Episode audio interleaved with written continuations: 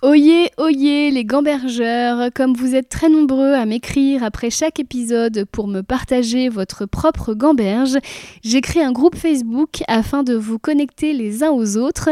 Ce groupe s'appelle Gambergeland, c'est un groupe privé. Pour en être, il suffira de répondre à une petite question et de vous engager à n'y insulter personne. J'ai voulu créer une safe place pour nous, souvent très sensibles et qui nous posons beaucoup de questions.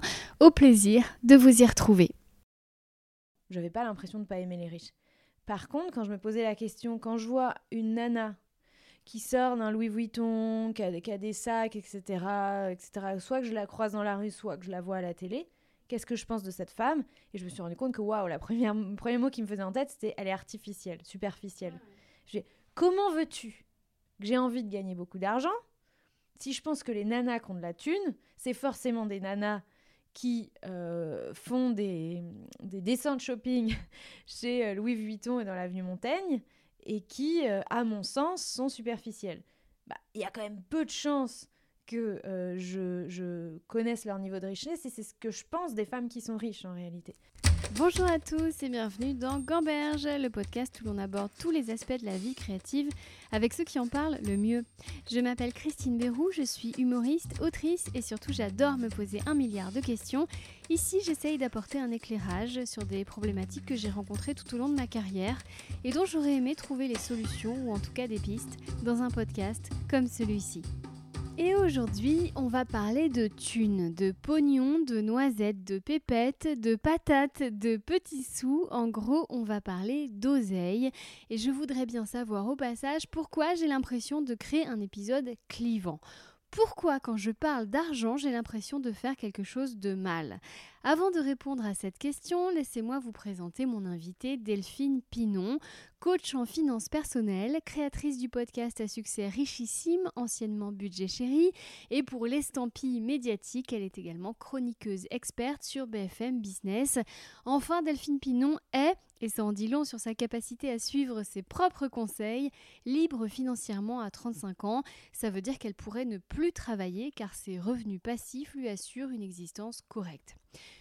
J'entends déjà des auditeurs s'insurger contre ces pratiques, j'en parle dans le podcast. Sandrine Rousseau avait même fait un tweet à ce sujet qui avait été considérablement repris.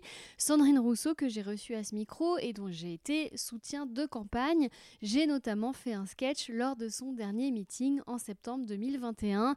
C'est vous dire mon degré de tiraillement entre ces valeurs de gauche qui me sont chères et la croyance profonde que nous n'aimons pas assez l'argent. Et quand je dis aimer l'argent, je ne parle pas d'être superficiel et d'avoir une belle voiture ou des loups boutins. Pour moi, au contraire, aimer l'argent, c'est ne pas le gaspiller et l'utiliser pour se réaliser, investir sur soi. J'ai découvert Delphine Pinon grâce à son podcast qui s'appelait alors Budget Chéri. Et à l'époque, je faisais n'importe quoi avec mon argent. Pourquoi? Bah Parce que je tombais dans le panneau des magazines et des injonctions à avoir et à consommer. Je sortais beaucoup, m'achetais tout le temps des fringues, partais en vacances loin et longtemps et en 2018, premier drame, je suis enceinte. Bon, ça en soi, c'est pas un drame, mais je suis enceinte et surtout, je réalise que je n'ai pas les moyens de prendre un congé maternité. Je suis humoriste, j'ai construit un système qui ne repose que sur moi, car mon conjoint est à l'époque au chômage. Et si je ne fais pas au moins 4 chroniques par semaine, ce qui est énorme, en plus des spectacles, tout s'écroule. J'ai zéro argent de côté, voire même je flirte avec le découvert. Je reprends donc la radio dix jours après mon accouchement au prix de grandes souffrances morales et physiques car je suis obligée de faire tourner la machine. S'ensuit un an et demi de travail acharné avec un enfant qui ne dort pas, un partenaire de vie avec qui ça ne fonctionne plus, tout ça parce que je n'avais pas de matelas financier pour faire les bons choix. Cercle vicieux, pour rentrer un maximum d'argent, j'ai été obligée d'accepter des projets qui ne me plaisaient pas, avec des gens que j'ai fini par détester. Bref, septembre 2019, je viens de quitter le père de ma fille, de resigner pour des projets qui ne sont pas du tout en accord avec mes velléités artistiques tout ça parce que j'ai zéro argent de côté. Je regarde tout ce que j'ai gagné ces dix dernières années.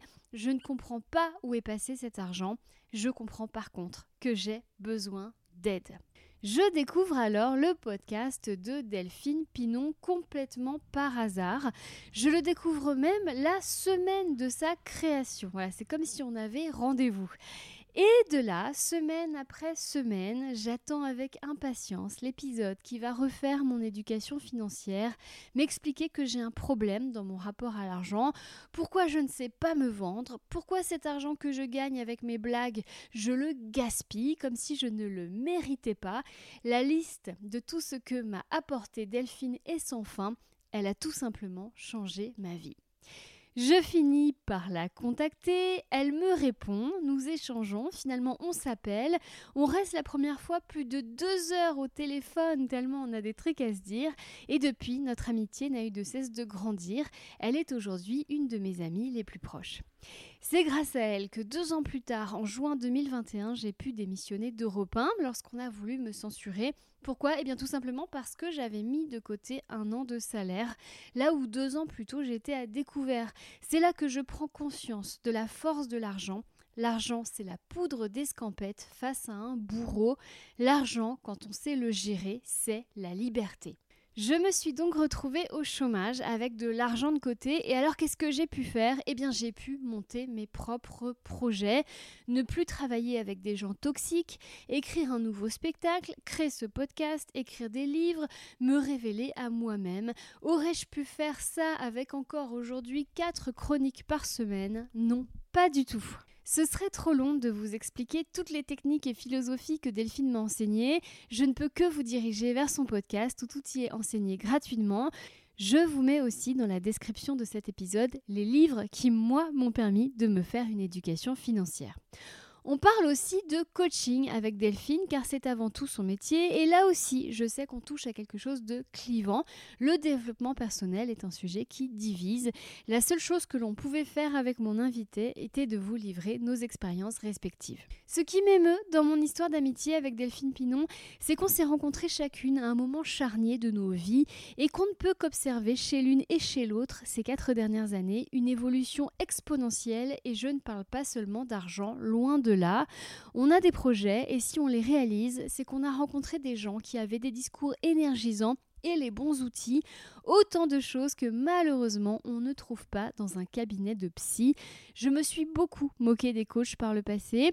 Il y en a de très mauvais, ça je le crois encore, mais aujourd'hui je ne peux pas nier, ce serait très malhonnête de ma part, que des coachs comme Delphine Pinon, Mélanie Anleyer ou encore David Laroche n'ont pas fait une différence significative dans ma vie, et ce gratuitement puisque la seule formation payante que je n'ai jamais prise, c'était donc avec Mélanie Anleyer pour 222 dollars et c'est tout. Certains les qualifient d'escrocs. Si c'est vraiment une escroquerie, ils sont un peu nuls. On parle de ça également avec Delphine, entre autres. Et pour répondre à ma question du début, pourquoi quand je parle d'argent, j'ai l'impression de faire quelque chose de mal? Eh bien pour ça justement, parce qu'on a tous des pensées limitantes, des croyances, des excuses, des peurs, et que le sujet de l'argent est le plus efficace et le plus violent pour titiller toutes nos insécurités. Or moi j'aime bien titiller, mais je ne veux pas vous blesser. Je vous préviens donc que cet épisode peut secouer, et désolé, mais si on ne secoue jamais rien, quel est l'intérêt? Bon épisode. Bonjour Delphine Pinon Bonjour Christine. Ah tu rigoles parce que je prends ma voix de podcast Mais je rigole parce que tu m'appelles par mon prénom et mon nom de famille. Bah oui, mais c'est parce que tu es mon invité aujourd'hui. Alors parce qu'on est dans la vraie vie, on est très proches, mais là aujourd'hui, c'est sérieux parce que tu es mon invité de podcast. Depuis le temps que j'avais envie de faire ce podcast mm. avec toi, je pense que tu étais sur ma liste d'invités quand j'ai commencé à me dire tiens, je vais peut-être faire des podcasts, mais genre il y a deux ans quoi. Donc euh, c'est maintenant. Alors, euh, je, bah moi, je, vais te présenter d'abord euh, parce que je, vais te présenter de la façon dont tu ne sauras pas te présenter parce que tu es humble. Ah. Mais tu es vraiment une femme extrêmement euh, brillante, probablement une des femmes les plus brillantes que j'ai jamais côtoyées. T'as raison, ça je l'aurais pas dit. Bah oui, mais moi je le dis, je le dis, et mes, mes auditeurs savent que j'en sens assez rarement les gens. Mais bon, en fait, tu es, on dit coach business? Pas business, non. Non, coach. Coach money, argent. Coach money, finance. Euh, tu as un podcast qui s'appelle Richissime, anciennement euh, Budget Chéri, et tu vulgarises euh, le thème de l'argent, mais tu changes la vie des gens parce que l'argent, c'est vraiment le nerf de la guerre, et c'est un sujet qui est grandement tabou. En France, on va un petit peu en parler. Et toi, tu mets les pieds dans le plat, et tu donnes des clés. Tu m'as donné des clés qui peuvent changer une destinée en fait. Parce qu'avant d'être amie, moi j'ai découvert ton podcast. Euh, j'étais, euh, c'était après ma rupture avec le père de ma fille, j'étais endettée et grâce à toi, maintenant j'ai un capital. Enfin, j'ai de l'argent de côté. Tu es pété de thunes. je n'irai pas jusque là, mais c'est vrai que je vais pas dire le montant de, de ce que j'ai pu mettre de côté. Euh, ça me gêne, mais ça n'a rien à voir. Enfin, tu as changé ma vie. Donc en fait, j'ai testé pour vous Delphine Pinon et, et, vraiment, donc en fait, je sais qu'il y a beaucoup de gens qui critiquent un peu les coachs, le développement personnel, etc mais tu es la parce qu'après tu m'as fait découvrir d'autres coachs, tu es la preuve vivante que euh, bah, ce sont des, il y en a des sérieux, il y en a qui peuvent vraiment faire la différence euh, dans une existence. Donc merci. Maintenant, à ton tour de te présenter. Ah, ok. Bah alors tu l'as dit, je suis coach. Euh, j'ai plusieurs casquettes, hein, comme beaucoup de gens. Hein. je fais de l'investissement immobilier, beaucoup. et puis j'ai créé donc ce podcast il y a quelques années. Et puis ah, allez, je vais le dire parce que c'est ma petite vanity metrics euh, à moi. Non, c'est vrai qu'en 3-4 ans, j'ai réussi à organiser mes finances de sorte que, je puisse être ce qu'on appelle libre financièrement. C'est-à-dire que mes revenus euh, passifs ou semi-passifs issus de l'immobilier euh, me permettent de, vivre en théorie sans que j'ai besoin de travailler, mais ça c'est terriblement chiant. Euh, et la plupart des gens qui aspirent à ça en, vrai n'aspirent pas à arrêter de travailler. Euh, donc euh, bah, je continue à faire, à faire plein de choses parce que j'adore ça et puis parce que j'ai des ambitions pour moi qui vont bien au-delà de, de, de, les 2-3 000 euros que me génèrent de manière passive mes investissements immobiliers. Ça, c'est vrai que c'est un de tes traits de caractère, tu es très ambitieuse, ce qui n'est pas toujours bien vu chez les femmes. Mais merci de l'incarner parce que tu ouvres de grandes portes à d'autres femmes qui te suivent. D'ailleurs, tu fais des, des, comment des séminaires. Tu avais voulu m'inviter à un séminaire dans la montagne. Tu fais ce genre de choses? Tu fais derrière les femmes beaucoup? Dans mes ouais, non, en fait, bah, je, fais, je forme et je coach. Euh, et puis, effectivement, j'avais euh, j'avais fait un, un, mastermind, comme on appelle ça. Donc, j'avais fait pendant un an, euh, j'avais accompagné des femmes, là, plutôt entrepreneurs d'ailleurs, pour le coup. Euh, et je t'avais proposé, si ça t'intéressait, de, te joindre à nous. Mais oui, effectivement, je forme et je coach sur ces, sur ces sujets-là. Euh, sujet que j'aime bien aborder sous l'angle de la psychologie de l'argent. Euh, ça, c'est vraiment mon kiff. c'est de comprendre... c'est de comprendre ce qui nous empêche justement bah, d'atteindre nos objectifs, ce qui, ce, qui, ce, qui, ce qui met un peu de, de sel dans les rouages et ce qui fait en sorte qu'on n'est pas là où on aimerait être euh, dans la vie, euh, incluant les aspects financiers, mais pas que en fait. Euh, et du coup, j'aime bien essayer de creuser pour aller comprendre. Hein. Là, c'est vraiment ma casquette de coach et d'aller débloquer ces aspects-là pour comprendre quel aspect de, de la relation à l'argent qu'on a est bloquant dans l'attente de nos, de nos résultats. Et tu disais tout à l'heure, que euh, l'argent peut changer la vie. Alors, euh, peut-être que ça va heurter les oreilles de certaines personnes. Il y a plein de choses qui vont heurter les euh, auditeurs aujourd'hui, j'en suis persuadée. Mais effectivement, moi, avant de m'intéresser vraiment au sujet de l'argent pour mon propre bénéfice, j'ai fait dix ans de, enfin voilà le développement personnel c'est rentré dans ma vie dans la petite vingtaine 20 21 ans et surtout par le prisme de la spiritualité. Euh, des retraites vipassana euh, j'en ai faites euh, des retraites méditatives j'en ai faites. Enfin vraiment j'étais très j'ai médité je me suis arrêtée avec la grossesse j'ai pas repris mais pendant 12 ans j'ai médité tous les matins parce que tu viens d'avoir un bébé qui a 3 mois maintenant 5 ouais, 5 ah, et mais ce que je veux dire c'est que changer ma relation à l'argent a eu beaucoup plus d'impact dans ma vie en trois ans que 12 ans de développement personnel euh, et de spiritualité. Euh, parce que qu'on le veuille ou non, on vit dans une vie où l'argent peut nous permettre de réaliser plein de choses. Et quand on, sait euh, ce que je dis money smart, ou quand on élève son niveau de smartitude vis-à-vis de l'argent, on arrive à accomplir des choses qui sont extraordinaires et qui peuvent littéralement changer la vie dans la direction qu'on souhaite changer notre vie. Et chacun a sa propre direction à tracer. Mais d'ailleurs, l'argent, c'est pas seulement l'argent. C'est-à-dire qu'à travers l'argent, c'est aussi c'est une rencontre euh, bah, c'est un voyage à la rencontre de soi-même parce que c'est, j'en avais un peu parlé dans ce podcast, euh, la sensation de manque, euh, euh, l'estime qu'on se porte, la valeur qu'on se donne. Enfin, ça regroupe tellement de choses. C'est pas seulement l'argent. d'ailleurs, tu disais oui, on va dire des choses qui vont pas faire plaisir aux auditeurs. Je sais qu'on a déjà dit quelque chose qui n'a pas fait plaisir aux auditeurs. C'est quand tu dis être autonome financièrement. Il y avait eu un petit buzz il y a quelques années avec un de tes invités, Sandrine Rousseau, sur Twitter, qui l'avait épinglé en disant non. et Sandrine que j'aime beaucoup, que j'ai reçu dans le podcast. Je vois de qui tu parles, Victor, et d'ailleurs je le vois tout à l'heure, Victor Laurent. Euh, oui, Est-ce que euh, est-ce que c'est Parce que pour Sandrine, en les fait, méchants rentiers Voilà, c'est ça. Euh, et et- et c'est vraiment la rencontre de deux mondes, et la rencontre de Mhm. deux mondes que j'aime passionnément, c'est-à-dire d'un côté les valeurs de gauche et, et- et de l'autre bah, l'envie de faire quelque chose avec de l'argent, l'envie d'entreprendre et l'envie de capitaliser. Et en fait, les deux ne sont pas incompatibles. Qu'est-ce que tu en penses? Alors, euh, c'est marrant parce qu'en plus, euh, hier, j'ai reçu, euh, j'ai fait un enregistrement avec un Nicolas Bouzou, économiste, essayiste de, tradition libérale, dans le pur sens du terme. Et moi, j'aurais tendance à me définir comme une libérale, libérale de gauche. Mais c'est-à-dire que moi, la liberté de l'individu prime avant tout, si tu veux. Et donc, j'aime l'idée que chaque individu puisse avoir la liberté de se créer la trajectoire qu'il veut. Il y a des gens qui auront envie de s'enrichir euh, et il y a des gens qui n'auront pas envie de s'enrichir. Et c'est OK. Et, ça, c'est hyper important pour moi et j'aimerais que les deux aient les moyens de vivre la vie qu'ils aient envie euh, d'avoir. Euh, ça, passe effectivement par un État qui protège, etc. Mais ça passe aussi par une forme de libéralisation pour que ceux qui ont envie de créer plus de valeur, de travailler beaucoup plus et de gagner beaucoup plus puissent le faire. Après, évidemment, je sais pourquoi ça heurte Sandrine Rousseau, parce que ça heurte les valeurs écolo écologistes et parce que, euh, effectivement, euh, plus on a d'argent, plus on pollue, plus on laisse une empreinte euh, sur cette planète. Et cet aspect-là, je ne vais pas pouvoir le discuter, je ne vais pas pouvoir le contester. Il est factuel, il est statistique, toutes les études le prouvent. Plus on a d'argent et plus on a d'impact sur la planète, et on a, plus d'impact à 3000 euros par mois qu'avec un SMIC. Euh, c'est statistique et ça, je ne vais pas pouvoir l'enlever. Après, ça n'est pas peut-être, euh, ça n'est pas la valeur première pour moi et à titre personnel que euh, la valeur liberté a plus d'importance que effectivement ça. Mais chacun est libre à sa mesure de définir quelle, quelle sera son empreinte écologique avec même beaucoup d'argent.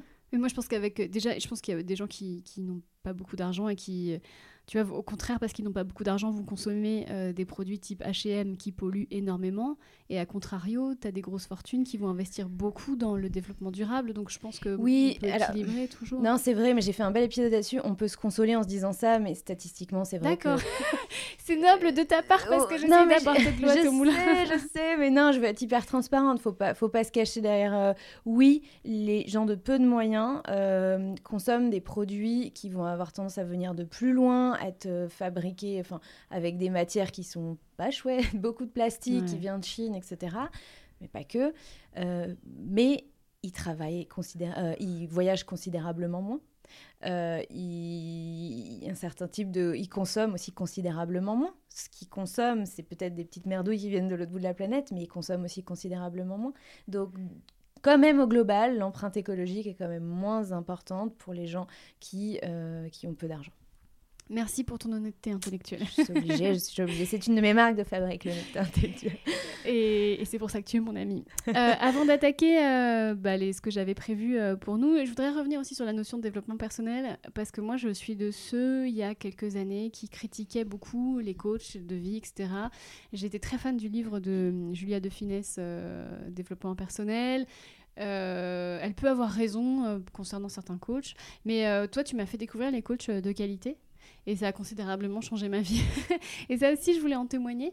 Euh, parce que notamment euh, une coach que tu m'as fait découvrir qui s'appelle Mélanie Meyer que je cite quelquefois dans, dans ce podcast et Que euh, j'ai reçu dans le mien aussi. oui qui a fait un très très bel épisode av- avec toi ouais, que, que j'invite je mettrai le lien euh, en description de l'épisode et, et grâce à qui vraiment je viens de monter ma société enfin c'est elle qui m'a donné le l'envie et, et- et comment dirais-je et la motivation et l'inspiration surtout et ça je pense que c'est bien qu'on se le dise aussi nous c'est qu'en fait il y a quand même des bons coachs et qu'est-ce qu'un bon coach pour toi? Oui, il y a le bon chasseur et le mauvais chasseur. Christine, tu le connais.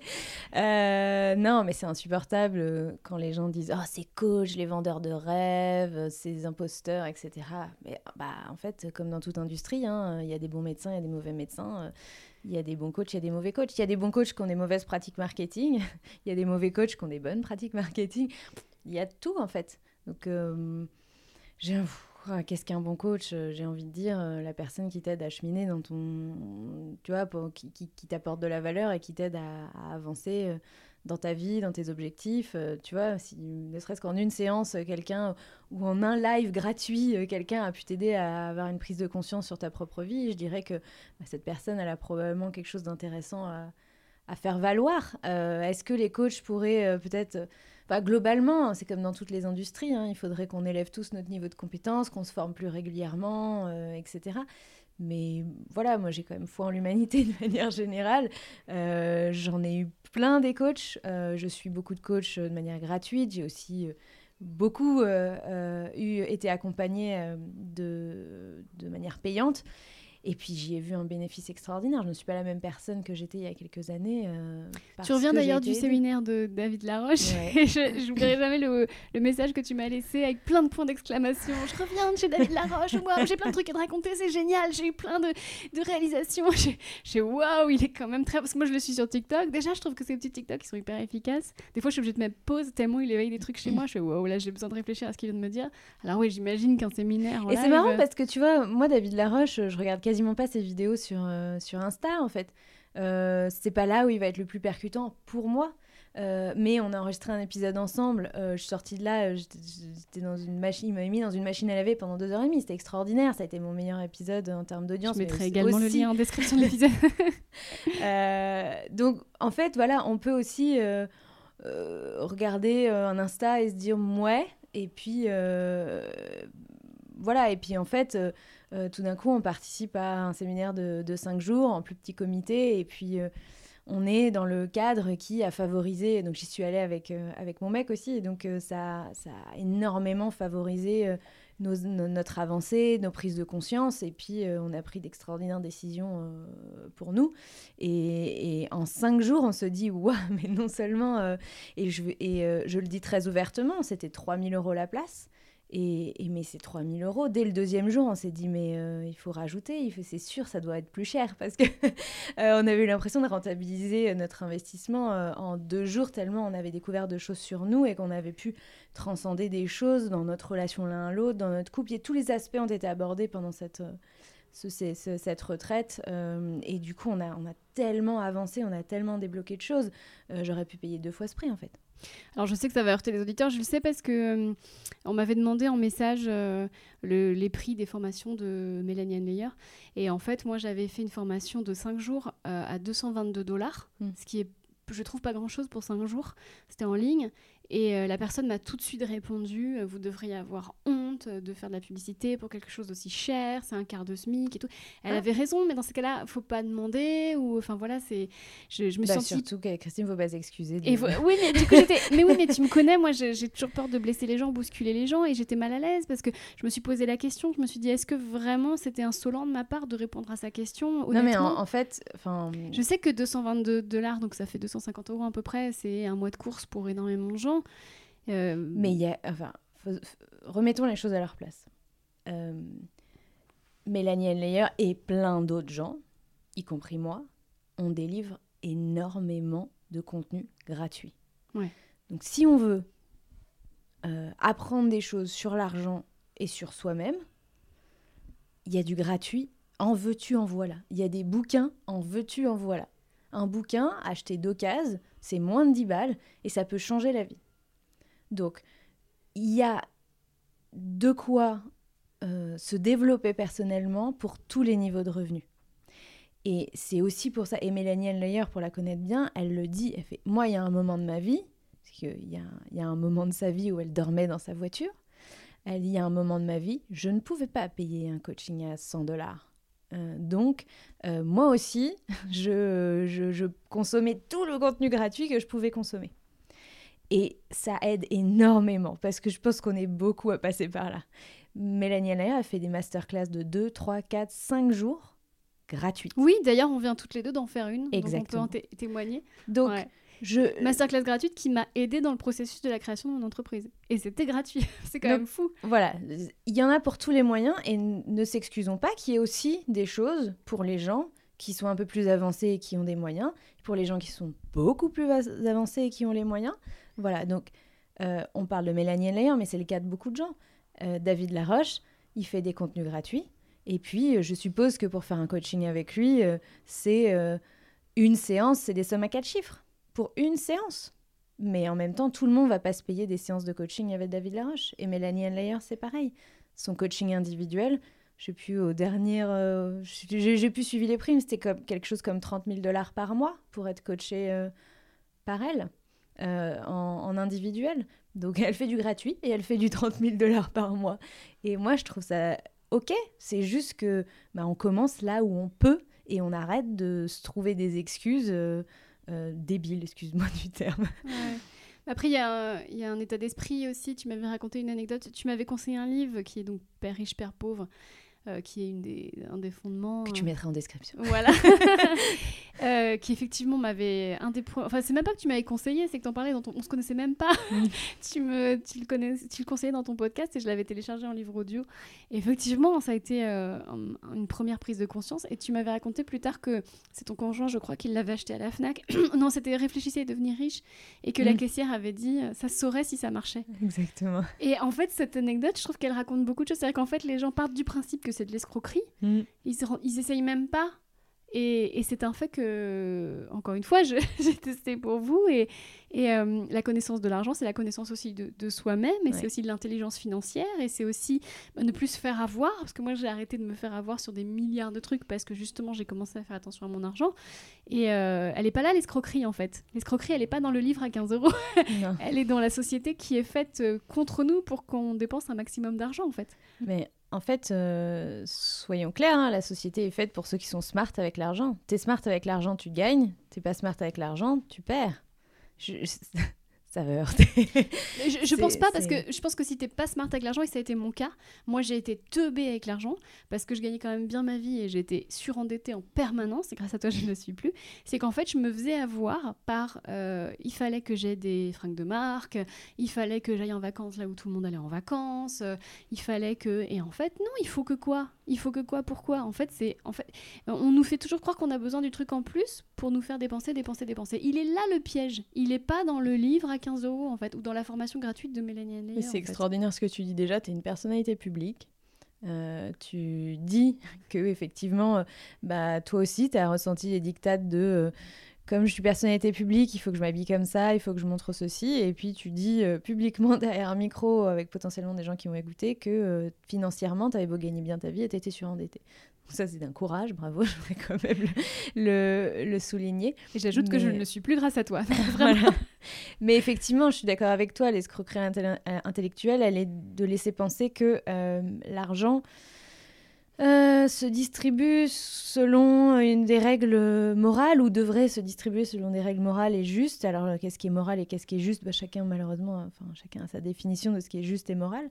Mais euh, l'argent ne va pas là où il devrait aller selon la morale. L'argent, il va là où il est euh, appelé parce que euh, des gens sont plus malins et se disent ben, comment est-ce que je peux en faire plus? Je vais être malin. Et encore une fois, être malin, ça ne veut pas dire être euh, Malhonnête, bordeur ou ouais. malhonnête.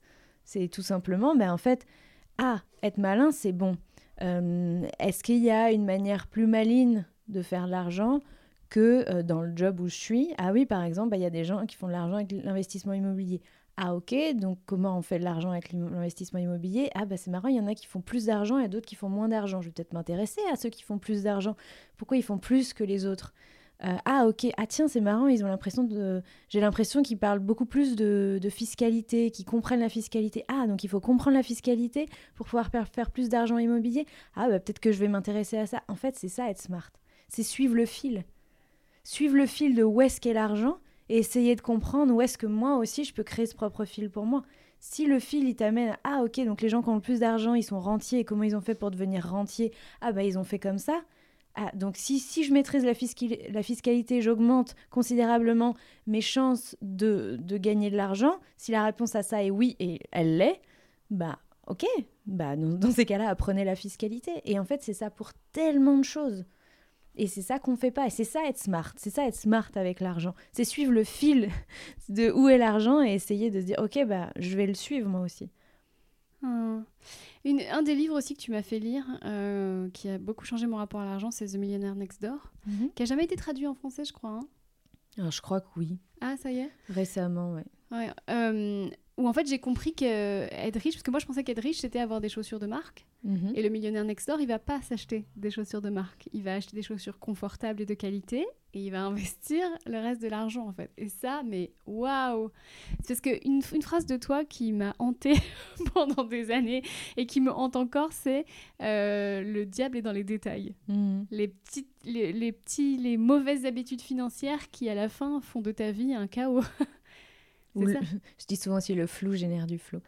Euh, en le fait, flou génère du flou? Ouais, si t'es flou dans ta vision, si t'es flou dans ce que tu veux atteindre, si t'es flou dans la compréhension de tes chiffres, bah tu vas prendre des décisions qui sont approximatives, qui sont et puis tu- bah en fait tu vas pas optimiser ton système financier de sorte que euh, ça t'aide à atteindre tes objectifs. Mais en fait, ce qui est intéressant dans The Millionaire Next Door, c'est dans, dans cette philosophie de manière générale que je me suis appliquée à, à moi-même, c'est que c'est les premières étapes qui sont difficiles c'est euh, comment tu passes de la situation euh, salarié ou même entrepreneur, mais qui échange son temps contre de l'argent. euh, et qui du coup voudrait passer des niveaux de, revenus, de rémunération, de, niveau de vie en fait. Et en fait, c'est ces premières étapes qui sont difficiles. Et donc, pour y arriver, ça passe notamment par le fait d'investir de l'argent, alors dans l'immobilier ou ailleurs. hein. Pour investir de l'argent, il faut en avoir. pour en avoir, il faut forcément changer son arbitrage entre qu'est-ce que j'épargne et qu'est-ce que je dépense. Et faire des sacrifices. Et donc, Ouais. au début, bah, quand on gagne euh, 1500, 2000, 3000, 4000, bah, effectivement, ça paraît, euh, tu, tu utilises le mot sacrifice, ça paraît être un, peu sacrificiel d'augmenter significativement son niveau d'épargne pour pouvoir, euh, pour pouvoir euh, ensuite l'investir et donc s'enrichir d'une autre manière. Et ce sera en plus très invisible au début. Nos investissements, ça va pas payer dès le début, ça va payer bien après puisque c'est une fonction exponentielle qui va, qui va se produire. Et donc il y a toute cette phase que moi j'appelle de construction de sa richesse où on, réduit ses dépenses, on épargne un max, on l'investit, mais on voit pas beaucoup de résultats. Et c'est ça que tu décris. Celui qui va dans 5 à 10 ans devenir millionnaire quand toi tu es toujours à aller chercher ton chèque à la fin du mois, voire même il sera rentier millionnaire, c'est celui qui a accepté de faire ce sacrifice pendant quelques années.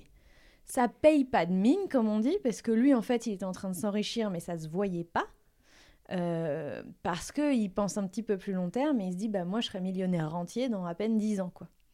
Et cette phase là elle est un peu elle est, elle est, elle est un peu difficile parce que ce que l'humain naturellement est plus porté à faire c'est ah bah tiens je viens d'avoir une augmentation de mes revenus je vais dépenser un petit peu plus ça va me permettre de m'offrir quelques jours de vacances en plus ou un meilleur hôtel ou, un ou deux restos en plus dans le mois ou de payer une femme de ménage alors que j'en avais pas ou de la payer ou de lui demander de venir deux fois plus à la maison ou de commander et de moins cuisiner. Voilà, en fait, c'est on calque notre train de vie sur notre niveau de revenu, on le fait très facilement et en, général, on n'épargne pas nécessairement beaucoup plus.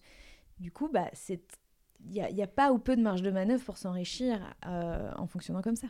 Et c'est ce qu'on appelle la rat race. Exactement. Ça, c'est comme le rat dans la, dans la roue qui tourne, qui tourne, et en fait, on ne s'en sort plus. Bah, en fait, euh, on accumule des revenus euh, dont une grande partie euh, vont être dépensés. On garde un peu d'épargne, mais pas beaucoup. Et du coup, l'accumulation est très longue et très lente. Et euh, on entretient ce cercle qui fait qu'on est obligé de se lever tous les matins, d'aller travailler pour gagner de l'argent, pour en dépenser le maximum, en épargner un petit peu et espérer que dans 15 ans, on ait suffisamment euh, d'apports pour pouvoir, euh, je sais pas, s'acheter une maison ou, ou, euh, ou faire ou changer sa porte de garage, refaire la toiture ou acheter une voiture.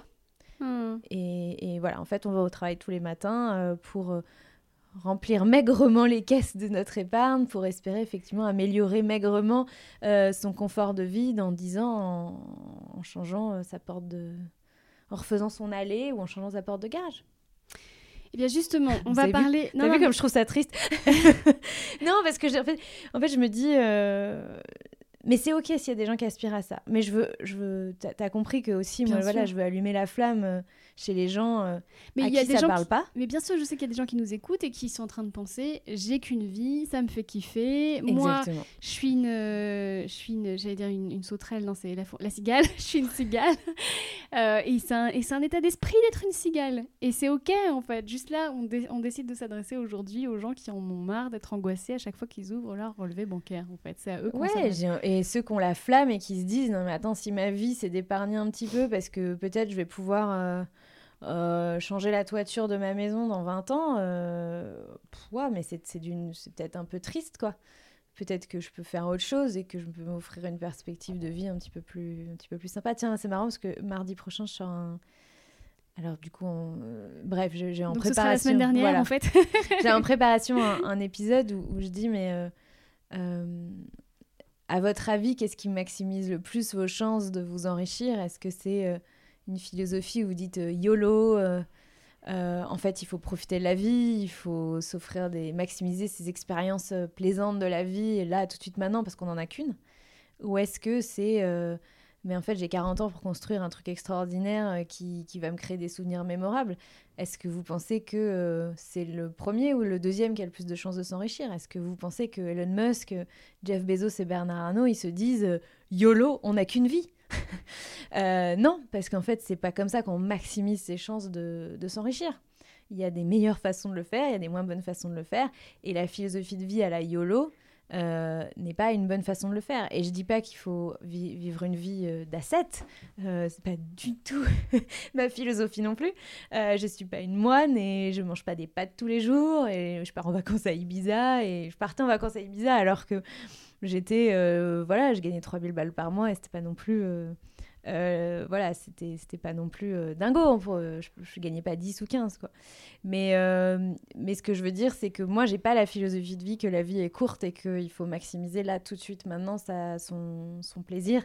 Et je pense qu'en ayant une autre philosophie de vie, je maximise mes chances de, de m'enrichir, en tout cas de construire quelque chose dans la durée qui va me permettre de m'enrichir à un moment donné. Mais c'est surtout, et c'est aussi ce que tu me l'as enseigné, c'est que c'est pas binaire, c'est pas soit l'un soit, soit l'autre. Là, je te disais, je t'ai fait un message il y a deux semaines. En fait, là, moi, j'ai décidé de faire des grosses économies euh, cette année parce que j'ai des, des, grands projets. et en fait, je t'ai dit, ah, du coup, j'ai diminué mon budget de courses et, je me remets à cuisiner. Et j'avais oublié à quel point j'adorais cuisiner. Et je me mets à manger mieux pour deux fois moins cher. Mmh. Et je me dis, ah, mais c'est ça, faire des économies, mais c'est génial. J'ai vidé mon placard, j'ai vendu plein de trucs sur Vinted et je me suis dit, putain, ces trucs qui dormaient dans mon placard et, et dont je faisais rien. Et en fait, c'est gratifiant. Et c'est une, une autre, euh, c'est un autre art de vivre, mais il n'est pas euh, déprimant, en fait. Bah, c'est revenir à l'essentiel. Être dans la gratitude. Mais en fait, c'est. De ce que tu as déjà, en fait. Et tu découvres que tu as plein de trucs, en fait. Mais je suis désolée, mais on dépense notre argent dans de la merde. Des choses qui n'ont pas d'importance pour nous, en fait. Et on le fait tous. Et on le fait tous. Et moi, la première. Et c'est comme ça que j'ai commencé à éveiller ma conscience. Et on, dépense vraiment des, des, Alors, dans des proportions qui varient en fonction des gens, mais il y a toujours un moment donné, on va dépenser pour un truc qui, en fait, on, ne l'a pas porté, on l'a pas kiffé, euh, euh, il est resté euh, planqué dans, dans, nos placards de cuisine, etc. On l'a jamais bouffé, enfin, tous ces trucs-là. Et en fait, comment est-ce qu'on peut dépenser plus intelligemment notre argent, intelligemment, j'entends, euh, dans quelque chose qui, qui, va nous nourrir, qui apporte euh, du plaisir ou du sens, mais pas du plaisir éphémère, du, du, plaisir à longue durée. Genre, j'ai plaisir de voir ce vase chez moi. Et je suis sûre que dans cinq ans, j'aurai plaisir à le voir. Prenez un objet sur lequel, voilà, vous êtes chez vous, vous êtes en train d'écouter ce podcast, ou vous êtes dans, dans votre voiture, vous imaginez, posez votre regard sur un objet que vous avez chez vous.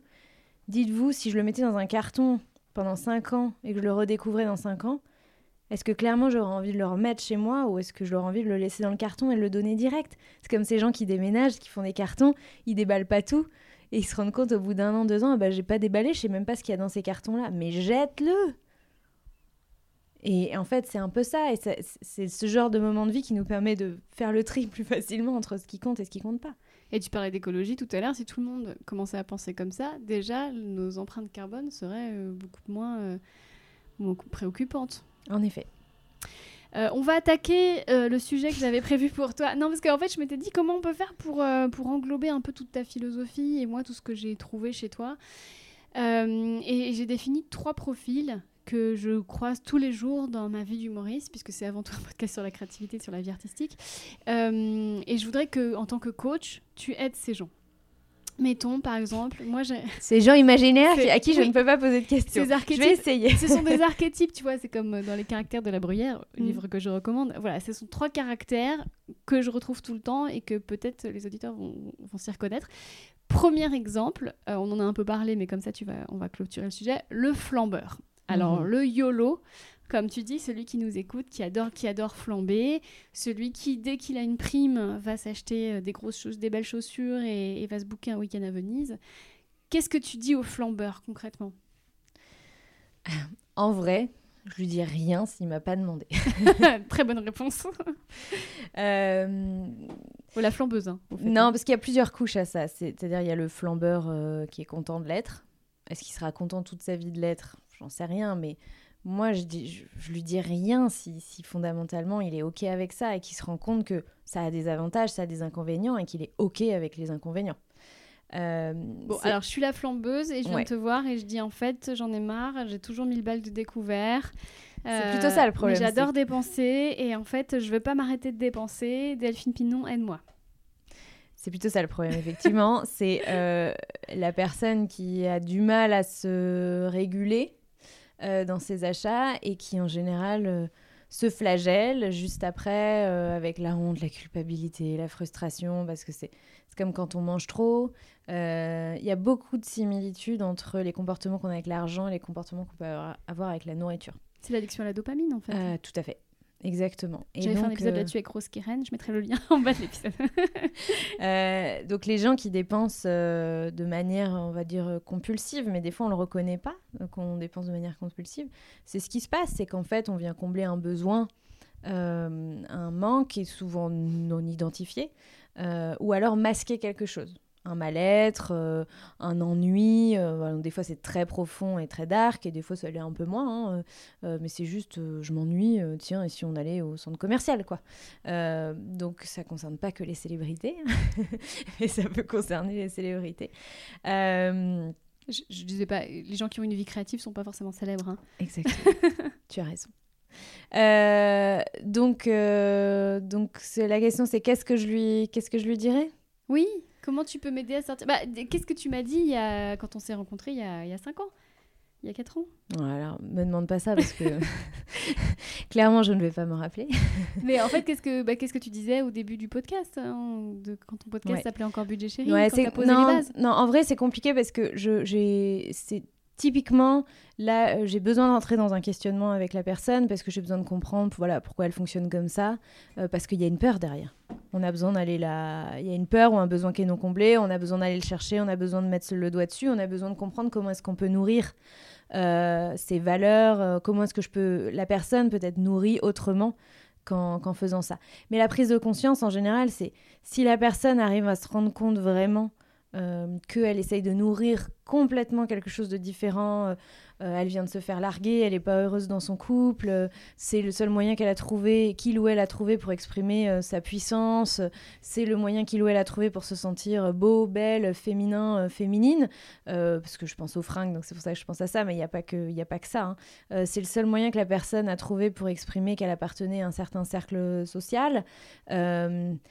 En général, si on arrive à créer ce, on arrive à trouver le, le, nœud profond de euh, quel besoin je couvre en, en dépensant de l'argent, en général, on arrive à tirer une bobine et à essayer de, de, de- commencer à, à pouvoir trouver une solution à explorer des solutions avec, euh, avec la personne.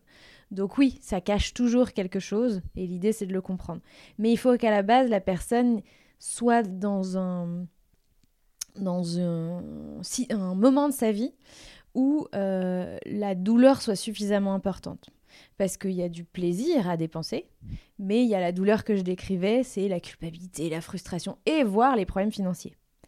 Et donc tant que la douleur n'est pas suffisamment grande, il y a plein de gens qui dépensent plein d'argent, mais qui n'ont jamais été à découvert, ou qui n'ont jamais été confrontés à des conséquences moyennement ou graves ou graves dans leur vie, ça va être plus compliqué d'entamer un, travail et de leur faire prendre conscience que bah, Là, ils sont juste en train de remplir la passoire, vider la passoire, remplir la passoire, vider la passoire, et que globalement, c'est pas le meilleur fonctionnement pour pouvoir euh, construire quelque chose dans sa vie.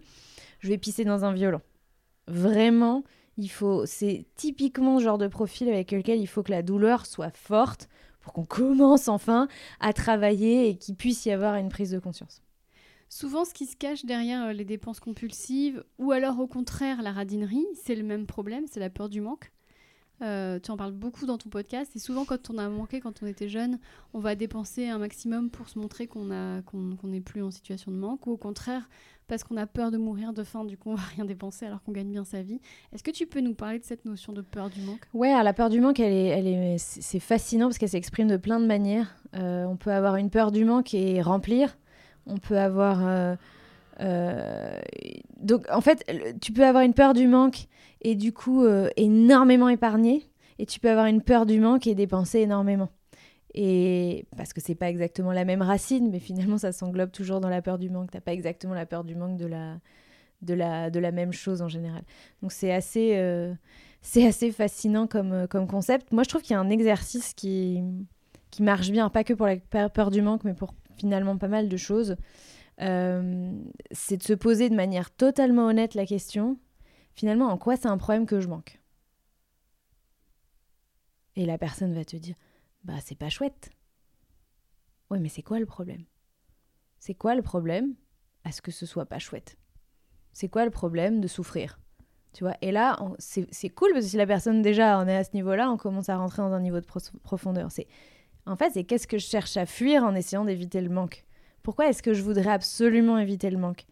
Et quand on arrive à se confronter à ça, on est sur la bonne voie de résoudre notre problème avec le manque. Et si je te dis par exemple euh, dormir dehors? Voilà, j'ai peur de dormir dehors, j'ai peur de mourir de faim. Qu'est-ce que mhm. tu réponds à quelqu'un qui dit ça? Ouais, alors on va, on va essayer de déconstruire un petit peu quand même.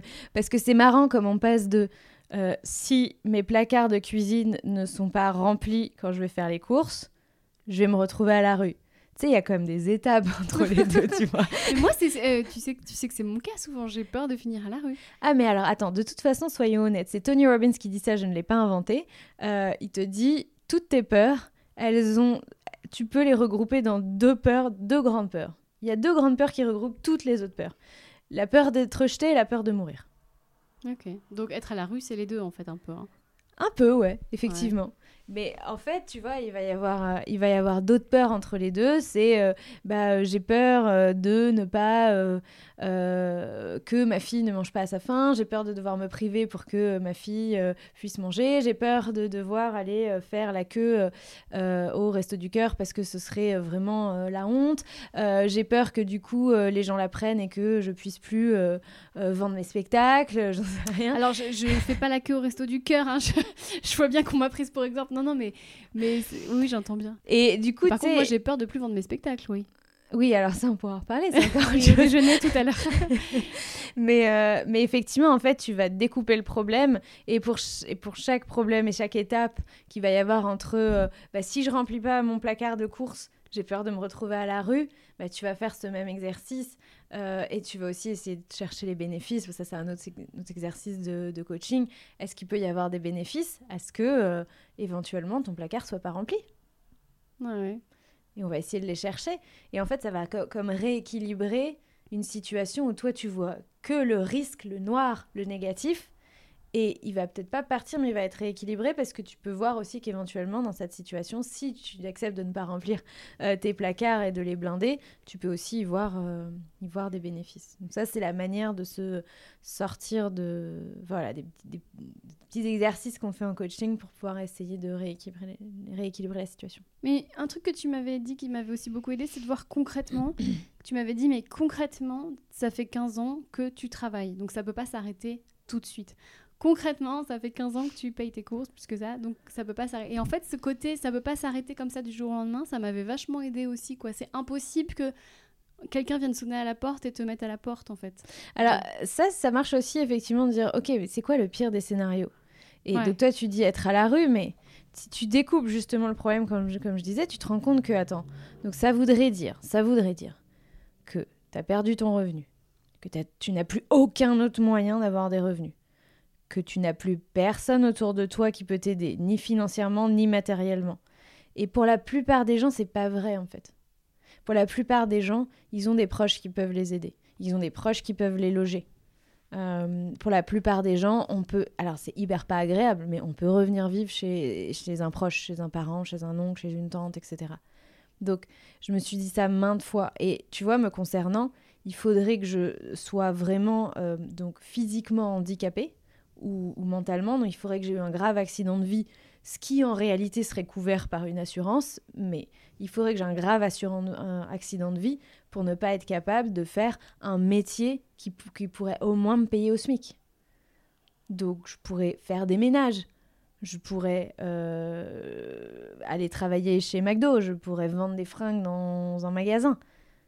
Normalement, enfin, et, en réalité, avec les compétences que j'ai aujourd'hui, rien que de le dire, je me dis, mais c'est tellement ridicule. Parce que au bout du deuxième jour, je serais déjà en train d'améliorer les process. Tu aurais déjà doublé le chiffre d'affaires de Zara. mais oui, je serais déjà en train d'améliorer les plannings, les process. Je serais déjà en train de faire des formations de communication aux vendeuses pour qu'elles soient plus agréables et que du coup, on double le chiffre d'affaires, tu vois.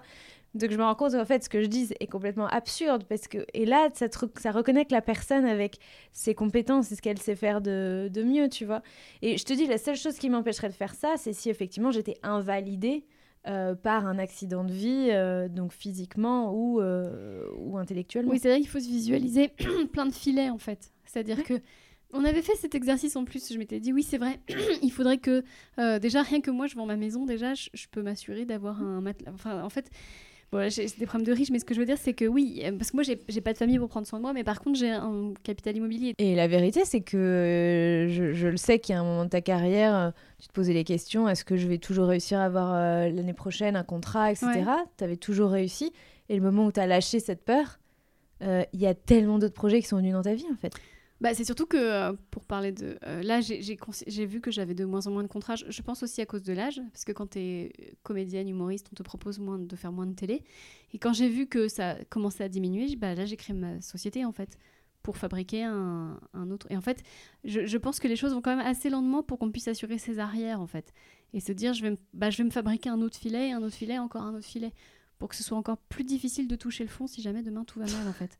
Mais c'est pas un filet en fait. On en, on en a parlé plein de fois. Là, c'est pas un filet. C'est si je te disais quel est le bénéfice que des gens euh, que tu eu moins de contrats euh, les, les, dernières années sur, euh, sur, sur l'humour, etc., bah, tu vas me dire, bah, en fait, ça m'a permis de de consacrer du temps à, ce d'autres choses que j'avais envie de faire. Et d'écrire de... livres, en fait. Exactement.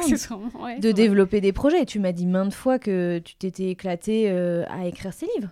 Bien sûr, oui, oui. Et que ça te remplissait et que ça te nourrissait. Alors qu'avant, il m'est arrivé de faire... Euh, mon record, c'est 5 chroniques en 24 heures. Est-ce que, euh, quand repas me chargeait bien la mule, est-ce que j'étais plus heureuse à l'époque? Non, pas du tout. pas du tout. Et il m'est arrivé de cumuler jusqu'à 4 émissions différentes de sur Europe 1 de télé J'étais très sollicitée. Est-ce que j'étais plus heureuse à l'époque? Pas du tout. Mais si on t'avait dit à, cette époque-là, tu vas avoir moins de contrats, t'aurais dit oh mon dieu, comment je vais survivre Ah oui, je pensais que j'allais mourir. Ouais, ouais, ouais. Et en fait, euh, aujourd'hui, comme tu dis, c'est arrivé suffisamment lentement pour que tu aies vu le, truc venir et que tu t'y prépares. Mais en fait, tu as mobilisé des ressources, comme tous les humains, on est capable de mobiliser eh des ressources. Et tu t'es créé d'autres sources de revenus, non pas en allant chez McDo, mais j'ai rien contre McDo. mais non pas en allant bosser chez McDo, mais en continuant à utiliser tes compétences et ce pourquoi tu es, bonne. Et ce qui est fou, c'est que j'ai exactement les mêmes revenus. Ça n'a pas changé. Oui, et probablement que tu, tu, vas, tu vas les augmenter en plus. Tu vois. Sais rien. Mais en fait, c'est ce que, bah, c'est, ce que j'appelle le syndrome Robinson Crusoe. En fait, tu es seul sur ton île et tu vois mm. qu'est-ce qui est autour de toi et qu'est-ce que tu peux faire avec euh, ce qui est autour de toi. Ça, c'est bien, effectivement. De, si j'étais dans le désespoir on m'a quitté, je suis, en dépression. Et en dépression, c'est compliqué d'être euh, en lien avec ses, ressources. Euh, je vais travailler chez Zara. Ben, peut-être que tout d'un coup, petit à petit, voilà, là, je retrouve la connexion avec ce pourquoi je suis bonne. Effectivement, je me mets, on rigole, mais à doubler le chiffre d'affaires euh, par un moyen ou par un autre. là, je fais ah ok, et je renoue avec euh, le lien avec mes compétences. C'est vrai qu'il y a des moments de la vie où on est moins capable de voir euh, quelles sont nos ressources, ce qui a de la valeur, et ce qui pourrait nous permettre de nous sortir de telle ou telle situation. Bah, c'est bien de mettre un warning parce qu'effectivement, si vous allez mal, c'est peut-être pas l'argent tout de suite. euh, voilà, si ça peut vous faire de bien de craquer sur un petit haut ou euh, de commander à manger, faites-le. Non, mais c'est vrai, on est sur deux problématiques différentes. Je pense que les problèmes d'argent, s'attaquer aux problèmes de l'argent, il faut quand même aussi avoir des ressources mentales et psychologiques, non? Ouais, c'est bon, moi aussi je craque sur des trucs, faut pas se culpabiliser pour un moment donné. En fait, c'est c'est aussi avoir peur de parce que je craque sur un truc, je vais craquer du slip. Enfin, tu vois, c'est Ouais. euh, parce que j'ai rempli mon placard, je vais finir dans la rue. C'est le même procédé. C'est euh, souvent parce que on attache, on s'identifie à une partie de nous qui est économe ou est dépensière, etc. Donc quand on est là-bas, c'est comme les écolos, tu vois. Je suis écolo, donc si je fais le moindre faux pas, tu vois, euh, je sais pas, j'ai bah, commandé un truc euh, qui vient d'Allemagne. Oh my god L'empreinte écologique ou je ne sais pas quoi aux caisses, ou que j'ai commandé un truc, il y a du plastique dedans, enfin. Et en fait, c'est tu crois que parce que tu as acheté ça, euh, ça y est, euh, tu vas te mettre à acheter que du plastique, tu vas renier tout ce en quoi tu crois, et puis tu vas plus être une bonne écolo, et tu vas perdre ton identité vis-à-vis de toi-même et, et de, et de ton entourage, et que c'est la fin des haricots, tu vois. Hmm. Euh, et bah, en fait, avec l'argent, c'est pareil. C'est, c'est pas parce qu'on craque qu'on est plus économe. C'est pas parce que on s'est laissé aller à un truc et en fait, bon, voilà, c'était pas, c'était pas dingo, que euh, tout d'un coup, on n'est plus euh, un, un bon investisseur ou que on va euh, tomber dans une spirale de dépenses et que euh, on, on- on va finir à la rue, tu vois. Hmm. D'ailleurs, ton mantra, c'est que euh, c'est aligner ses projets de vie. Alors, c'est quoi? Ouais. Ta phrase, c'est? Bah, gérer ses finances, c'est aligner ses dépenses avec ses objectifs de vie. Donc voilà, et dans la notion d'aligner, moi ce que j'aime bien, c'est qu'il y a un côté aussi, comment dirais-je, de d'adaptabilité. Enfin, c'est-à-dire un, jour, je peux avoir envie de me faire plaisir et, ça n'empêche que que j'ai toujours, euh, ça ne remet pas en question mes projets et ce que j'ai envie de faire l'année prochaine. Mais la personne qui vient de passer une journée de merde, qui passe devant un magasin, qui s'offre une session de shopping en se disant devant le miroir je suis belle et qui ressort avec une pièce dont elle n'avait pas besoin, mais c'est pas important est-ce qu'elle en avait besoin ou pas. En fait, elle en avait besoin, mais pour d'autres raisons, pas pour remplir son dressing, mais parce que ce jour-là, elle allait pas bien. En fait, il y a deux façons de le voir. Soit on peut se dire ah bah elle a comblé un besoin avec autre chose, c'est nul, c'est pourri à la poubelle. Soit on peut se dire et c'est surtout là qui est intéressant. Si la personne est tout à fait consciente qu'elle est dans ce magasin juste parce que ça lui fait bien et que ça va lui remonter le moral, bah, qu'elle peut aussi se lâcher la grappe en se disant bah, ce soir j'ai besoin de ça, ça me fait plaisir. Et puis euh, je vais quand même essayer d'adresser mon problème d'une autre manière. Et c'est pas où, c'est et. Et ça c'est génial. C'est je vais acheter le truc parce que j'ai besoin ce soir de me remonter le moral, de passer une bonne soirée. euh, j'ai j'ai eu trop de soirées de merde ces derniers temps et en fait, j'ai pas besoin d'être encore plus basse. Mais il y a un vrai problème qui est, par exemple, ma relation avec mon manager, euh, l'ambiance au travail, qui est un sujet de fond et qui me met mal tous les soirs. Donc, au lieu d'aller m'acheter une fringue tous les soirs, bah, je vais m'en acheter une ce soir et je vais prendre la décision avec moi-même que je vais régler mon problème. Je filer ma dème, je vais euh, me former pour pouvoir accéder à autre chose. voilà, peu importe, il y a plein de manières de régler ce problème, si tu veux. Je vais enfin avoir cette conversation avec mon manager que j'ose pas avoir. euh, mais l'idéal, c'est de faire et, de faire les deux. Ok, je me remonte le moral et je vais aussi adresser le problème de fond. Donc là, on a abordé le flambeur, euh, le rapport un peu, je dirais, excessif à la dépense. Maintenant, je voudrais qu'on parle du tabou de l'argent en lui-même, c'est-à-dire les gens qui disent, euh, qui pensent, et il y en a beaucoup dans ce métier, faire de l'argent, c'est mal, et qui du coup vont mettre en place inconsciemment ou consciemment un processus d'auto-sabotage pour ne pas faire de l'argent. Alors, pareil, je suis euh, Marie-Louise, euh, cliente imaginaire, et je viens de voir. Et je te dis, euh, non, mais en fait, je culpabilise euh, parce qu'il y a des gens qui, qui, qui meurent de faim. Et donc, moi, ça m'embête de vendre une chronique euh, tant parce que il y a des gens qui meurent de faim. Ok. Qu'est-ce que tu dirais à Marie ou à Marie-Louise, je sais plus comment, à cette personne? Bah, je lui demanderais. non, mais. Ça, c'est chaque les bons coachs parce qu'en fait, je peux, on peut pas faire du lambda. Tu as besoin d'avoir toutes les réponses. Mais non, mais les- si, si- et il y a beaucoup de gens comme ça qui disent en fait, faire de l'argent, c'est mal. Donc, Bon. euh, On va couper le. euh, Bon, il faudrait qu'elle soit devant moi et que je lui pose des de questions, etc. Bon, ça, on a compris. Euh, Faire de l'argent, c'est mal. Bon, alors, c'est sûr qu'avec une telle vision de l'argent, on va pas en faire beaucoup. Et en vrai, il y a énormément de gens qui ont cette croyance. Et elle peut être euh, dite de manière différente. Ça peut être l'argent c'est mal, euh, ça peut être je, vais, je serai une mauvaise personne avec beaucoup d'argent. Euh, ça peut être aussi j'ai peur de devenir. En fait, la vision qu'on a des gens qui ont plus d'argent, qui sont riches, qui nous renvoie pas une bonne image et du coup on veut surtout pas devenir cette personne. On n'aime pas les riches, on est d'accord. Euh, alors, si on le dit comme ça, on se- tu vois, moi, cette phrase, elle me parlait pas. J'avais pas l'impression de pas aimer les riches.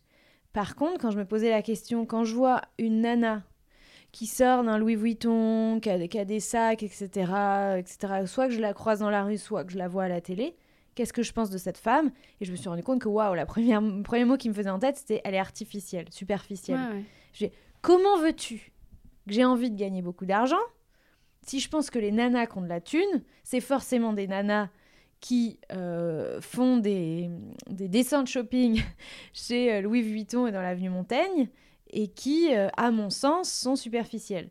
Bah, Il y a quand même peu de chances que euh, je, je connaisse leur niveau de richesse et c'est ce que je pense des femmes qui sont riches en réalité.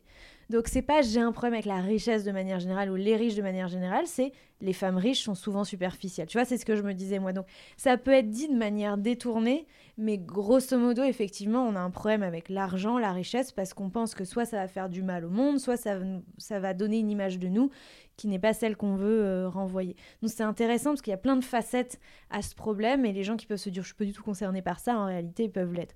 Et puis il y a plein de couches à découvrir sur ce, sur ce sujet-là.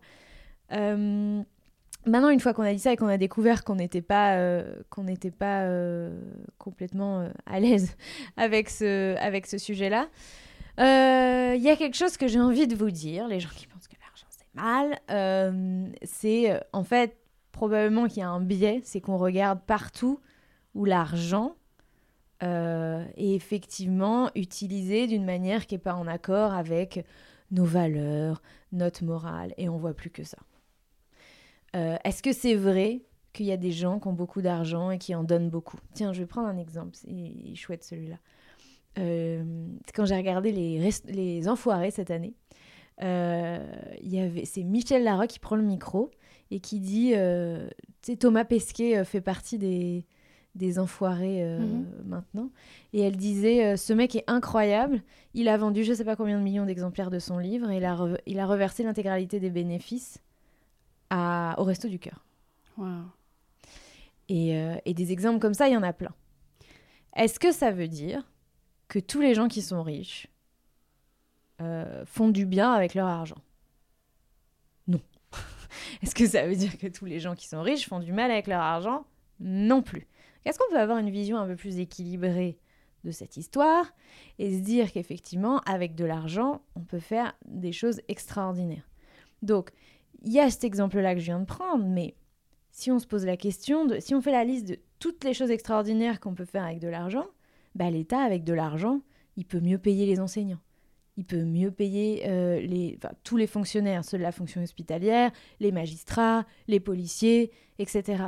Euh, on peut se dire que bah, plus il y a des gens riches, plus il y a des impôts qui rentrent dans les caisses de l'État, et donc faire ce que je viens de te décrire. Que euh, moi, à titre individuel, si j'avais plus d'argent, euh, bah, effectivement, je voudrais en donner plus à telle ou telle personne. Je voudrais que mon enfant il puisse accéder à un niveau supérieur d'éducation. Est-ce qu'on fait pas du bien en faisant ça? Est-ce que ça efface que aussi, bah, comme je te disais depuis le- au, au début, hein, quand on a plus d'argent, on fait aussi euh, plus de mal à la planète? Hmm. Oui, ça aussi c'est vrai. Donc, les deux existent. Et rééquilibrer notre vision de ces choses-là, bah, ça aide grandement. Parce que je suis désolée, mais on n'améliore pas notre système de santé sans argent. On ne paye pas les infirmiers, les médecins et les aides-soignants avec des carottes. Donc euh, c'est super, mais à un moment donné, il faut aussi remettre les choses dans leur contexte et se rendre compte que euh, l'argent, ça, ça permet aussi de faire des choses qui sont géniales. Et au-delà du truc anecdotique avec Thomas Pesquet, euh, l'argent, enfin la société, l'argent et notre État, tu vois, notre système en France, il arrive à nous protéger autant parce qu'il y a de l'argent. Parce qu'il y a de l'argent qui rentre. Et notamment parce qu'il y a de l'argent des riches qui rentrent. Notre système fiscal fait que euh, on, on est, on est quand même une minorité à payer des impôts. Donc heureusement qu'il y a des gens qui sont riches pour payer des impôts, pour faire en sorte que le système de redistribution fonctionne, qu'on limite la pauvreté, qu'on soit un pays dans lequel la pauvreté est la moins importante et la plus maîtrise, la plus stable. Euh, et ça, c'est possible parce qu'il y a des gens qui sont riches et qui payent des impôts. Hmm. Donc, si tu peux le voir à un niveau individuel, microéconomique, macroéconomique, c'est toujours la même chose. L'argent, on en a besoin pour faire des choses qui, qui, ont du sens, qui ont de l'impact à un niveau individuel et à un niveau collectif. Hmm. C'est-à-dire que, oui, de toute façon, la vision binaire des choses, les méchants riches et les, et les gentils pauvres, à un moment donné, il faut réussir à, à l'outrepasser si on veut soi-même changer son rapport à l'argent. C'est ça Mais ce qui se passe, c'est que souvent, il y a une histoire derrière ça. Il y a un tonton ou un parent ou un truc qui a dit Oh, mais lui, regarde, il a gagné de l'argent, il, il, pète plus haut de son cul, et, et les grands patrons, et machin. En fait, c'est ça l'histoire. Il y a toujours une histoire comme ça. Il y a quelqu'un dans notre entourage, plutôt quand on était petit, qui a critiqué une fois ou plusieurs fois de manière répétée euh, quelqu'un d'autre qui avait plus d'argent ou un riche ou les riches. Et du coup, le petit, le petit garçon ou la petite fille qu'on était se dit euh, bah moi si je veux pas m'attirer les foudres de papa maman tonton ou tata euh, bah, j'ai plutôt intérêt à rester dans les rangs quoi les rangs de mmh. bah, nous sommes à ce niveau social et ce niveau social c'est le bon niveau social et surtout n'aie pas trop d'ambition mon fils ou ma fille euh, alors, tu peux avoir de l'ambition noble, devenir médecin, etc. Mais pas celle de gagner beaucoup d'argent, parce que ça, c'est pas bien en fait. Hmm, parce que forcément, si tu gagnes beaucoup d'argent, c'est que tu prends à quelqu'un. Alors, cette croyance aussi. Ouais, ça aussi. Mais en fait, c'est marrant parce que moi, c'est pas parce que je gagne moins d'argent que les pauvres en auront plus. Hein. Parce que c'est pas comme ça que ça marche en fait. Tu vois, par exemple, dans mon métier. Enfin, après, c'est mon métier qui est la spécificité de, de ça. Mais je potentiellement les gens me payent pour que je les aide à, être plus riches et à faire prendre de meilleures décisions sur l'argent. Donc c'est un win-win dans mon cas. Et au contraire, je me suis fait la réflexion, toi, tu as beaucoup investi dans l'immobilier, dans une ville où il se passe pas grand-chose. et, je, et je me suis fait la réflexion la Non, mais c'est vrai, je, me suis fait quand je suis venue chez toi la dernière fois, où j'ai vu ce petit village où vraiment qui est un peu mort. Et toi, tu t'es investi. Ah, tu l'as vu la meilleure période pour en toi. je vu l'été. Mais as investi, vous avez investi avec, euh, avec Benoît beaucoup d'argent euh, dans ce village. Et je me mm. dis, bah, c'est une opportunité aussi pour eux, en fait. Parce que tu, tout d'un coup, tu fais vivre cette petite place. Parce que tu joues un peu au Monopoly. Hein. Tu as carrément acheté à peu près tous les bâtiments autour de la place. Mais, euh, mais vous, vous allez changer la face de. Enfin, vous allez vraiment changer l'histoire de ce village, en fait. Bah, c'est pareil. Les investisseurs, c'est des, des, des pourris. Ils ont beaucoup d'argent, les propriétaires, etc sauver cette fin vraiment parce que ça allait devenir non, mais encore je plus dire, que ça ne euh, l'était en fait. Est-ce qu'il existe des gens qui, qui abusent de leurs locataires? Évidemment, on appelle ça les marchands de sommeil. Est-ce qu'il existe plein d'investisseurs qui sont soucieux de louer, euh, de rénover des bâtiments, euh, de les louer dans des conditions qui sont bien plus que décentes, qui sont même chouettes, d'offrir des, des, des, jolies expériences aux gens et puis d'améliorer le bâti de manière générale? Euh, oui, et c'est notre cas. Donc, oui, parce que euh, vous aimez vraiment ça, vous aimez vraiment accueillir les gens. Bah, oui, oui, mais en fait, moi j'adore euh, la rénovation, la construction, mm. la décoration, donc je fais des belles choses, mais je le fais aussi parce que économiquement parlant, comme on fait de la location en Airbnb, c'est beaucoup plus intéressant financièrement d'aller chercher le haut du panier, enfin voilà, de faire les plus belles rénovations pour attirer, pour mettre les, les prix les plus, les plus élevés, et puis du coup pour euh, pour rentabiliser au mieux cet investissement. Donc c'est un win-win. Moi, je préfère faire du beau que de mettre des meubles tout pourris et de faire de la déco euh, bas de gamme euh, parce que parce que c'est pas chez moi. mais en réalité, souvent, on se rend compte que quand c'est pas terrible dans les investissements locatifs, quand on regarde chez les gens, c'est pas terrible non plus. Donc tu vois, euh, ah oui, tu veux dire c'est un état d'esprit en fait. ça. Non mais en vrai, les gens qui ont des, des, des, voilà, qui, qui, sont vraiment bien bien euh, chez eux, ils ont des beaux investissements locatifs aussi, tu vois, ils louent pas de la merde à leurs locataires, il y a une vraie corrélation. Mais résultat, grâce à tes Airbnb, tu fais venir des gens dans un village où personne ne venait et tu fais vivre l'économie locale. Aussi, ouais. Et non, mais c'est vrai. Non, mais à mon modeste niveau, euh, oui, oui, oui, j'ai rien, tu vois. Mais bah, j'ai pas 20 Airbnb dans le. dans mon épisode. J'en ai que 4. Oui, mais 7. et puis aussi, j'ai quelque chose que je voulais dire, et là, je reviens à. Euh, euh, tu vois, je sais que tu m'avais partagé plusieurs fois, mais c'est quand même, je gagne de l'argent en faisant de l'humour, et, est-ce que c'est ok, est-ce que c'est bien ou pas? Est-ce que tu crois que la personne qui va pas bien, qui est pauvre, euh, elle n'a pas les moyens de partir en vacances, elle a, un chez-soi. Euh, du coup, quand tu as un chez-soi et, et que tu pas d'argent, et c'est pas du tout une critique, mais euh, pour t'évader, la télé, Netflix et tout a une importance qui est beaucoup plus grande. Est-ce que tu crois que c'est pas aussi important du coup qu'il y ait des programmes de qualité, qu'il y ait de l'humour à la télé? On a le choix, tu vois, qu'il y ait des documentaires, qu'il y ait aussi des, émissions plus feel good et qu'il y ait de l'humour. Bah parce qu'en fait, pour des millions de Français qui ne partiront pas en vacances, c'est aussi un moyen de s'évader. Donc on pourrait croire, on, pourrait vouloir que tout le monde aille se promener en forêt euh, et, se dire, mais c'est ça la vraie évasion, c'est tellement triste que les gens s'évadent avec la télé. Bah moi je trouve pas ça triste en fait. Bah moi aussi des fois quand j'ai envie de déconnecter, euh, j'allume la télé et puis euh, je tombe sur, tiens en ce moment, L'amour est dans le pré et ouais je t'avoue ça fait du bien, je déconnecte mon cerveau et en fait je me dis pas, oh là là, je c'est les classes populaires qui regardent la télé ou euh, non c'est génial et en fait être capable d'être la personne qui va tu vois qui va faire s'évader des millions de gens, bah, je suis désolée, mais je trouve ça génial. Et Karine Le Marchand, elle se dit pas, oh là là, cet argent que je touche pour faire Non, pas du tout, parce, que, bah, parce que oui, c'est un programme qui. Et les gens qui regardent ce programme et qui l'adorent, et, euh, se disent pas, oh là là, elle gagne tellement d'argent pour nous divertir le lundi soir, quelle horreur Non, ils se disent, oh, je suis trop contente, ce soir, il y a, y, a, y a l'amour est dans le pré à la télé. Mais je trouve ça génial. Hmm. Du coup, ça c'est génial, ça m'amène à mon troisième profil. Et, euh, je pense que ça, ça va intéresser beaucoup les gens qui nous écoutent, c'est euh, la difficulté à se vendre. C'est à se dire, euh, et ça, ça a été mon cas longtemps, j'en avais parlé dans ton podcast d'ailleurs, j'avais fait un épisode où je t'avais expliqué que longtemps j'ai vendu mes services des clopinettes, voire même parfois gratuits, tellement j'avais honte de, de, facturer des blagues. Et ça, tu m'as vraiment aidé à sortir de ça, notamment en me disant, est-ce que tu achèterais un sac Chanel à 5 euros? Toi qui m'avais. Bah non, parce que tu te dirais, il coûte 5 euros, donc c'est pas forcément du. C'est forcément pas un Chanel en fait. Et tu m'as appris à être du Chanel. Je sais pas si je suis très. mais si, mais en fait, euh, bon, au-delà du fait que c'est intéressant d'aller comprendre euh, bah, qu'est-ce qui se passe en fait, euh, pourquoi, pourquoi t'arrives pas à te vendre, où est-ce que ça bloque, cite-moi un exemple concret et d'aller le voir et d'aller explorer, c'est pareil, hein, on retombe toujours la même chose. Hein.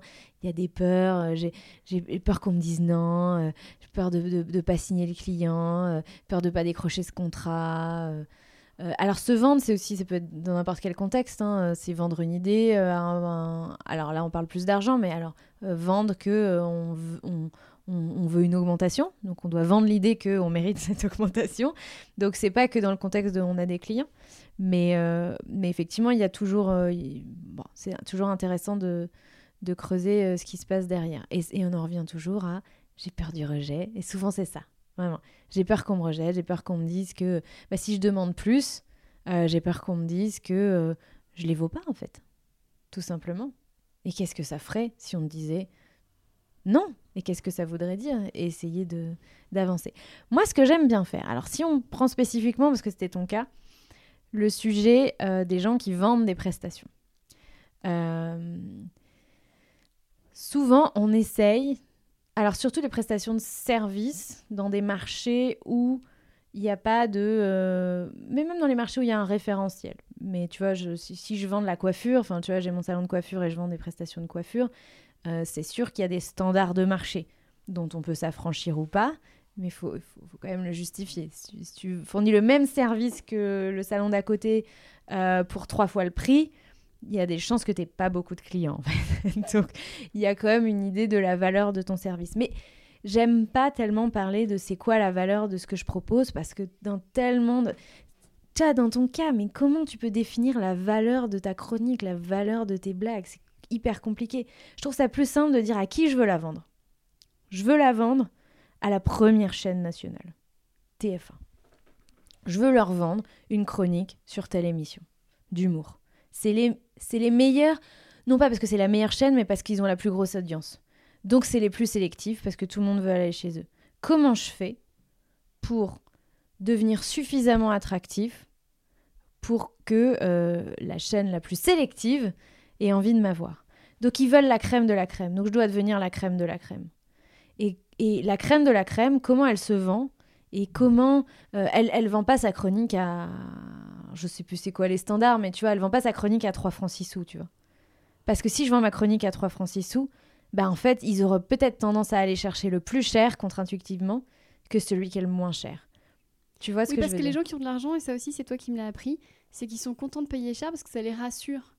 Et euh, maintenant, je me rends compte, maintenant que je suis chef d'entreprise, qu'en fait, je me rends compte que quand je propose des prix, euh, quand je vends euh, mes conférences et mes, mes events aux entreprises, je me rends compte qu'ils sont hyper contents d'avoir des gros prix, qui vont bien sûr négocier, mais parce que, qu'est-ce que ça indique sur toi? Ça indique que tu es sûr de toi, que, que, que tu fais partie du haut du panier, etc. Que, parce que...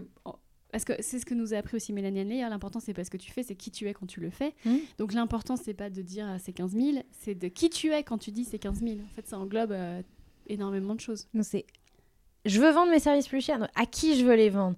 Et si je me mets réellement dans la- à la place de mon client, comment il choisit et qu'est-ce qu'il veut? Ouais. Tu vois? Et donc, quand, si je fais cet exercice, je vais, je vais aboutir à qu'est-ce qui me manque comme connaissance et comme compétence pour devenir cette personne qui est capable de vendre euh, une chronique à TF1. Euh, J'en sais un 10 000 balles, je connais pas les tarifs, tu vois. Non alors pas du tout. hein. Je, bah, honnêtement je vais dire une chronique à la télé c'est entre 150 et 400 euros même pour TF1 tu vois. Alors euh, on, se- Ok. on se récupère un peu sur les droits d'auteur mais c'est vrai, je te vends pas du rêve. hein.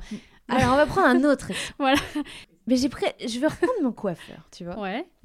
Je, moi, je veux pas vendre ma coupe à 30 euros. Coupe femme, shampoing, coupe brushing. Ouais. Je veux pas la vendre à 30 euros. Moi, je veux la vendre à 300 euros. Je veux rajouter un zéro. C'est à qui je dois m'adresser et qu'est-ce que je dois fournir comme service pour que des gens aient envie et genre soient contents de me payer 300 euros? Pas concrètement, qu'est-ce qui me manque comme compétences et comme connaissances pour le faire? Mais ça se trouve, alors au-delà du fait que je vais avoir, devoir avoir un salon qui est plus chic, mais ça se trouve, je peux le faire à domicile. Ok, bah en fait, justement, je vais peut-être coiffer à domicile des gens qui ont ces moyens-là, euh, parce qu'ils vont, ils ont un shooting, par exemple. Comment je deviens la coiffeuse des mannequins qui sont en train de préparer euh, un shooting? Euh, Et j'essaye, tu vois, de cumuler, ok, de me mettre à leur place et de voir c'est quoi. Faut que j'inspire la confiance. faut que j'ai un Insta qui leur ressemble. faut qu'il y ait d'autres... C'est le bouche à oreille qui va m'aider à avoir des clients. Il faut que j'ai un premier client dans ce milieu-là. Puis après, j'en aurai un deuxième, etc. Qu'est-ce que je dois maîtriser comme technique? De make-up, par exemple, pour que euh, on ait envie de me prendre moi et pas quelqu'un d'autre Tu vois, est-ce qu'il y a un truc du moment où j'en sais rien Ou de coiffure Ou de euh, coloration, j'en sais rien. Parce qu'effectivement, si je sais faire mon petit euh, tie and dye de, euh, des années 80, tu sais, j'en suis encore au tie and dye, qui n'est plus la mode, hein, je vous le dis. Euh, effectivement, je vais avoir du mal à vendre ma prestation 300 euros parce que c'est pas ce que les gens demandent aujourd'hui, c'est pas ce que les stars demandent, c'est parce que, tu vois, on n'est pas à la pointe de la tendance, terme capillaire. Euh, et donc, si j'arrive à avoir ce niveau-là, et puis il faut que j'ai la confiance, etc. Donc, comment je la construis Et là, je vais, avoir, euh, je vais pouvoir vendre mon, mon tarif 300 euros. Est-ce qu'au final, ce sera juste une, un shampoing coupe brushing? Ouais, mais je l'ai vendu à une personne qui aurait jamais été en salon lambda, le payer 30 balles. Hmm. J'ai trouvé le client qui était prêt à l'acheter 300 balles et qui était content de payer 300 balles. Ouais, ouais, je vois très bien. Et surtout, il faut savoir que le problème, c'est que moi, souvent, j'ai pratiqué des tarifs extrêmement bas parce que j'avais peur du rejet, j'avais peur de ne pas travailler et j'avais pas confiance en mon service. Et je me disais, bah, au pire, la personne n'aime pas, elle va dire, bon, moi, j'ai pas payé cher. et euh, je t'avais raconté. Quelle dans- horreur. Ouais, mais c'est ce que je me disais. Et je t'avais raconté dans mon podcast que. Elle pourra pas être déçue parce que de toute façon, elle n'a pas payé cher. Mais en fait, ok, C'est ça. ce qu'on fait en faisant ça, c'est que on attire des gens qui sont sensibles au prix. Et qui sont en plus malhonnêtes, souvent. Parce que tu as des gens ça, c'est toi qui- qui le dis. Mais non, mais moi j'ai eu une expérience où j'ai travaillé avec une boîte d'événementiel quand je suis arrivée à Paris. Ils avaient fait un appel d'offres pour euh, présenter euh, la- le séminaire des métiers de la coiffure à l'époque avec euh, des membres du gouvernement, Jean-Louis David, comment il y avait, comment il s'appelle, je sais plus, je crois que c'était Juppé qui était là, enfin un ministre de l'époque. Et en fait, moi j'avais proposé mes services et j'avais proposé, non mais c'est ridicule, j'avais proposé 300 euros pour animer la soirée. Et en fait, ils m'avaient dit, ils ont, et j'avais envoyé, mais j'avais écrit mes textes et tout. Bien sûr, j'ai eu le contrat parce que les textes étaient bons, parce que je suis drôle, et qu'en fait, j'ai, et 300 euros. Maintenant, je vends la même chose. Euh, allez, maintenant, allez, 4000 euros. Maintenant, je prends 4000 euros pour la même chose. Et en fait, récemment, les gens qui m'avaient contacté pour ça, quand ils ont vu que j'avais monté ma boîte et tout ça, ils m'ont recontacté pour me demander un. Et en fait, je leur ai fait un message. Je leur ai dit, mais vous m'avez escroqué en fait. J'arrivais de ma province. Il fallait me dire euh, en fait, il manque un zéro. le travail que j'ai fourni, en fait, euh, ce jour-là, il, m'a juste payé mon billet de train. Mmh. Et mais après, voilà, il faut repasser les choses dans leur contexte. J'avais 27 ans, euh, mais c'était une escroquerie. Enfin, c'est ces gens-là que tu attires aussi, en fait, à toi. Tu vois ce que je veux dire? Alors, en plus, c'est marrant parce que, en général, moins les gens payent, payent cher, plus ils sont relous. En, tout cas, ouais. Alors, en tout cas, j'ai remarqué ça dans, le, dans les Airbnb. Moins la nuit est chère, plus tu as des gens relous qui vont te mettre des notes de merde, qui, vont critiquer tout. Et, donc voilà. Je dis pas tout le monde va pas se positionner sur des, segments premium, mais en tout cas, je le dis à qui veut l'entendre, que euh, on n'a pas toujours les meilleurs clients juste parce que, euh, en fait, on s'achète pas nécessairement la paix en vendant euh, moins cher. Donc voilà. Et quand on casse les prix, enfin quand on est ignorant, puisque c'était mon cas, qu'on est un peu bécassine. Euh, c'était copé, c'était pas jupé. Et quand on est un peu bécassine, en plus, et qu'on n'a pas confiance en soi, on attire le bourreau aussi. On attire euh, l'abuseur. Et ça marche aussi avec les finances, malheureusement. Et euh, effectivement, et je confirme en spectacle, euh, quand on a des entreprises, euh, donc des employés, quand une entreprise achète le spectacle et que donc le spectateur n'a pas payé, bah souvent il est un petit peu sous parce que c'est une vraie entreprise, il n'a pas payé et il sabote vraiment ton travail. Hein. Donc oui, je te confirme, alors que je peux te dire que le spectateur qui a payé 20 euros sa place, alors lui, il te respecte, mais d'une force, parce qu'il veut que tu le fasses rire. Hein. C'est très important mm. pour lui. Et oui, donc, euh, non, moi, l'idée, c'est vraiment de vous décomplexer sur le fait de, faire des prix élevés. Il y a des gens qui sont prêts à payer tous les prix. Moi, si on me dit, euh, mais je suis. Euh, j'ai beaucoup de professions médicales, je, suis kiné.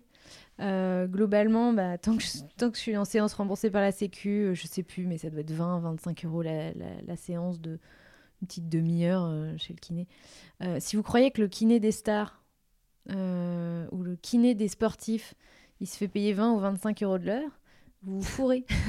le doigt dans l'œil. En fait, je veux dire, il y a des gens qui ne paieraient jamais ce prix-là.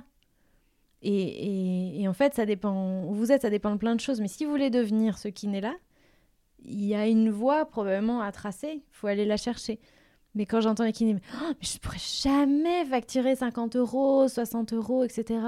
Un autre exemple, j'ai un médecin dans ma commune alors, la le fameux village que tu décris là. oui. Il a tellement, on sait à quel point les airs médicaux, etc., il a tellement de clients et il en a tellement marre de la bureaucratie qu'il a décidé de se déconventionner. C'est quand même assez rare. Hein. Donc, il a décidé je, je, ne veux plus avoir rien à faire avec la Sécu. Les, les patients paieront. Ah ouais. Ils ne seront plus remboursés. Je ne serai plus payé par la Sécu c'est quand même rare de, le faire, tu vois. Ah ouais, d'accord. Et euh, c'est problématique si on en est là aujourd'hui quand même. Hein. C'est un autre débat. Ça, c'est un euh, autre débat. Euh, il est confiant que donc à Gravelines, dans le Nord, 59, sur la côte, il y ait des gens qui, j'imagine à peu près, hein, à un moment donné, pour rentrer dans ses frais, il va être obligé de faire être au minimum à 50-60 euros la consultation, parce que du coup, il, va mhm. payer plus d'impôts, etc. Euh, et c'est sûr qu'il va faire carton plein. Et en tout cas, lui n'en doute pas. Alors qu'il sera deux, deux fois et demi à trois fois plus cher que ses confrères. Et c'est pas juste parce que il euh, y a une pénurie. C'est moi j'arrive à trouver de la place chez des médecins euh, par chez moi, hein, j'y arrive. Mais si vous voulez être suivi par lui, eh bien ce sera 60 euros. C'est tout. Hmm. Et il y a des gens qui vont partir et il y a des gens qui vont rester. Et du coup, je pense qu'il gardera probablement ses meilleurs patients, ceux qui sont conscients de la valeur que ça lui apporte et qui du coup sont prêts à payer 60 euros et pas juste ceux qui se disent bah, de toute façon c'est gratuit donc je vais y aller euh, pour trois, pour, euh, pour trois fois rien ou, euh, ou juste parce que j'ai envie de faire la causette quoi. Voilà, et puis si vous vous dites oui, mais je ne peux pas gonfler mes prix parce que ça ne les vaut pas, rassurez-vous que si vous n'êtes pas à la hauteur de vos prix, vous ne pourrez pas les pratiquer très longtemps. Voilà, mais c'est vrai, hein Non, mais à un moment donné, moi, quand je facture euh, une prestation, euh, bah, le prix, enfin que ça peut paraître cher pour les uns et les autres, je sais que je vais faire du bon travail. Aussi, ça me met la pression de me dire je suis obligée de pas me rater. Et surtout, euh, à la fin, enfin, je veux dire, mon objectif, c'est que la personne se dise j'en ai eu pour mon argent. Enfin, il y a ça aussi. C'est que c'est un contrat un peu tacite. Bah je te propose un service à temps, mais je sais que je vaux tant et que je vais t'apporter tant, en fait. En fait, enfin, tu vois, c'est pour ça que je dis, il faut quel niveau de compétence et de connaissance que je dois acquérir pour être au niveau où je veux que mes Oui, c'est pas une soient, question d'escroquer les gens, parce que ça aussi, c'est une pensée limitante. Mais oui, c'est ça, c'est que moi, la pensée limitante que j'avais quand tu m'as parlé de Mélanie Anne Leyer la première fois, euh, moi, ce qui m'a permis de, de- de travailler avec elle, c'est qu'elle proposait des choses gratuites, parce qu'au début, je voulais pas payer, parce que je me disais, Oh, ces gens euh, qui font de l'argent sur le dos euh, des, euh, des, des meufs, enfin des femmes qui veulent aller bien, etc., c'est atroce. Et après, j'ai vu, en prenant une formation, j'ai jamais dépassé le, le 200 dollars, mais en prenant une vraie formation avec elle, où j'ai vu que, bah oui, c'était qualité. Et si elle avait pas été qualité, si elle avait été une escroc, je m'en serais rendu compte en Hmm. fait, et j'y serais plus allée, et je lui aurais fait une mauvaise publicité. Ce qui s'est passé, j'en parle dans mon livre, dans mon dernier livre, avec le coach Alexandre Cormon, euh, c'est que, donc coach, euh, love coach, j'ai pris un truc gratuit de lui, et j'ai vu à quel point cet homme était un escroc qui faisait de l'argent sur la détresse des femmes. Ce qui me permet maintenant de parler de lui extrêmement souvent en interview. Mais du coup, je le dis, cet homme est un escroc. Il n'a pas de formation en psychologie, il n'a pas de formation de coach, rien du tout. Il a vu qu'il y avait un filon des meufs qui se font larguer, qui sont malheureuses, et il leur prend des sommes folles en leur promettant votre ex va revenir.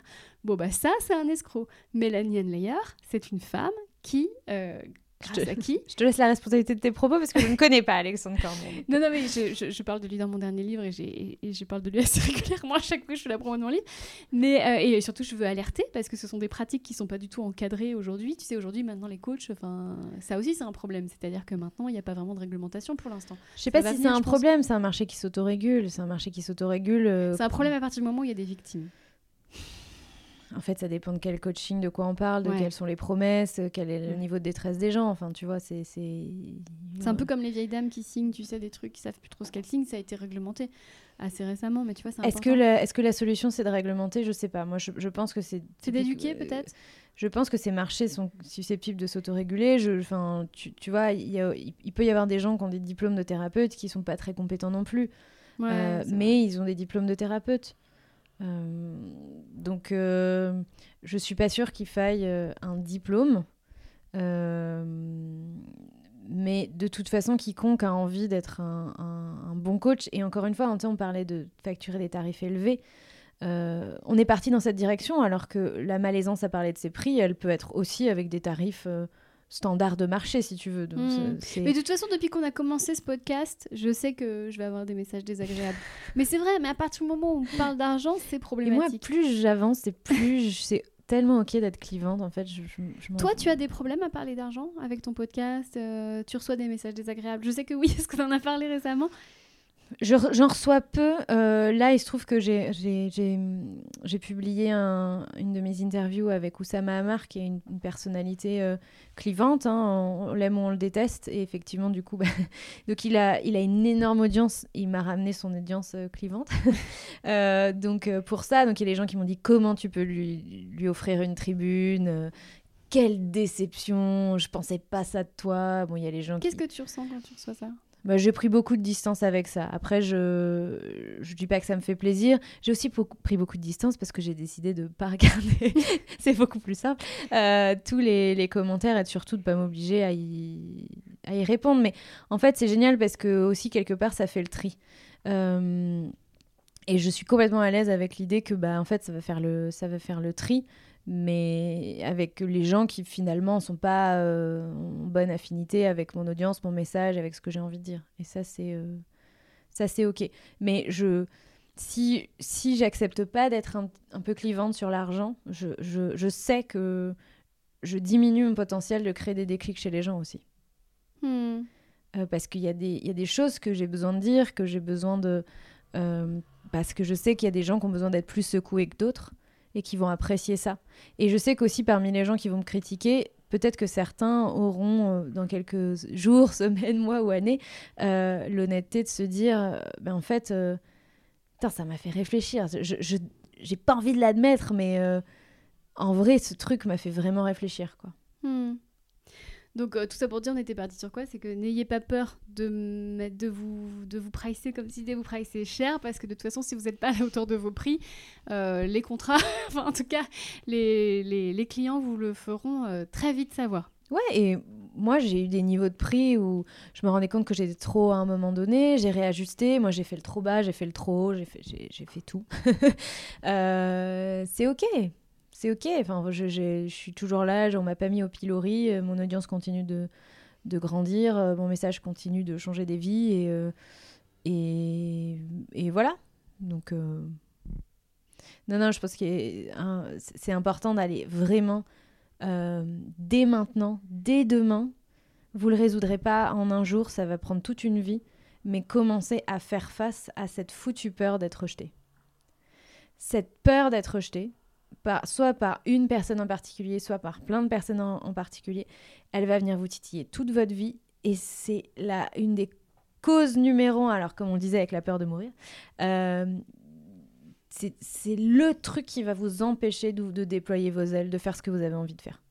La peur d'être critiqué. Dedans, on met euh, la peur d'être critiqué, d'être jalousé. Tout ça, c'est à l'intérieur de, de ça. C'est Ah, mais si je deviens riche, qu'est-ce que va dire ma mère, ma cousine, euh, ma tante euh, J'en sais rien, mes collègues ou je ne sais quoi aux caisses. Tant que vous réglez pas ce problème, et peu importe le domaine dans lequel vous voulez évoluer, c'est peut-être pas au niveau de l'enrichissement, c'est peut-être juste vous avez envie de quitter votre job et de vous lancer dans la pâtisserie, vous avez envie de devenir un meilleur pâtissier, vous avez envie de, courir un marathon, j'en sais rien, en fait, le domaine dans lequel vous avez envie d'exceller ou de passer au niveau supérieur, tant que vous vous, vous accepterez pas de regarder cette peur en face et de faire des petits pas, vous resterez au niveau où vous êtes. Comme quoi, merci de cette parfaite conclusion, de nous prouver que c'est bien plus qu'une histoire d'argent. Il est bien plus, enfin, c'est une question de d'alignement avec soi et de, et, et de bonheur, en vérité. Mais oui. Merci beaucoup Delphine Pinon. Merci à toi. Merci beaucoup d'avoir écouté cet épisode jusqu'au bout. J'espère qu'il vous aura donné envie de découvrir le travail de Delphine et surtout qu'il vous aura donné envie de vous interroger sur votre rapport à l'argent. La semaine prochaine, nous allons parler de douceur. Mon invité sera le podcasteur et fondateur du média Mademoiselle, Fabrice Florent. C'est lui qui a choisi ce sujet. D'ici là, je vous souhaite de gamberger juste ce qu'il faut. Bon épisode.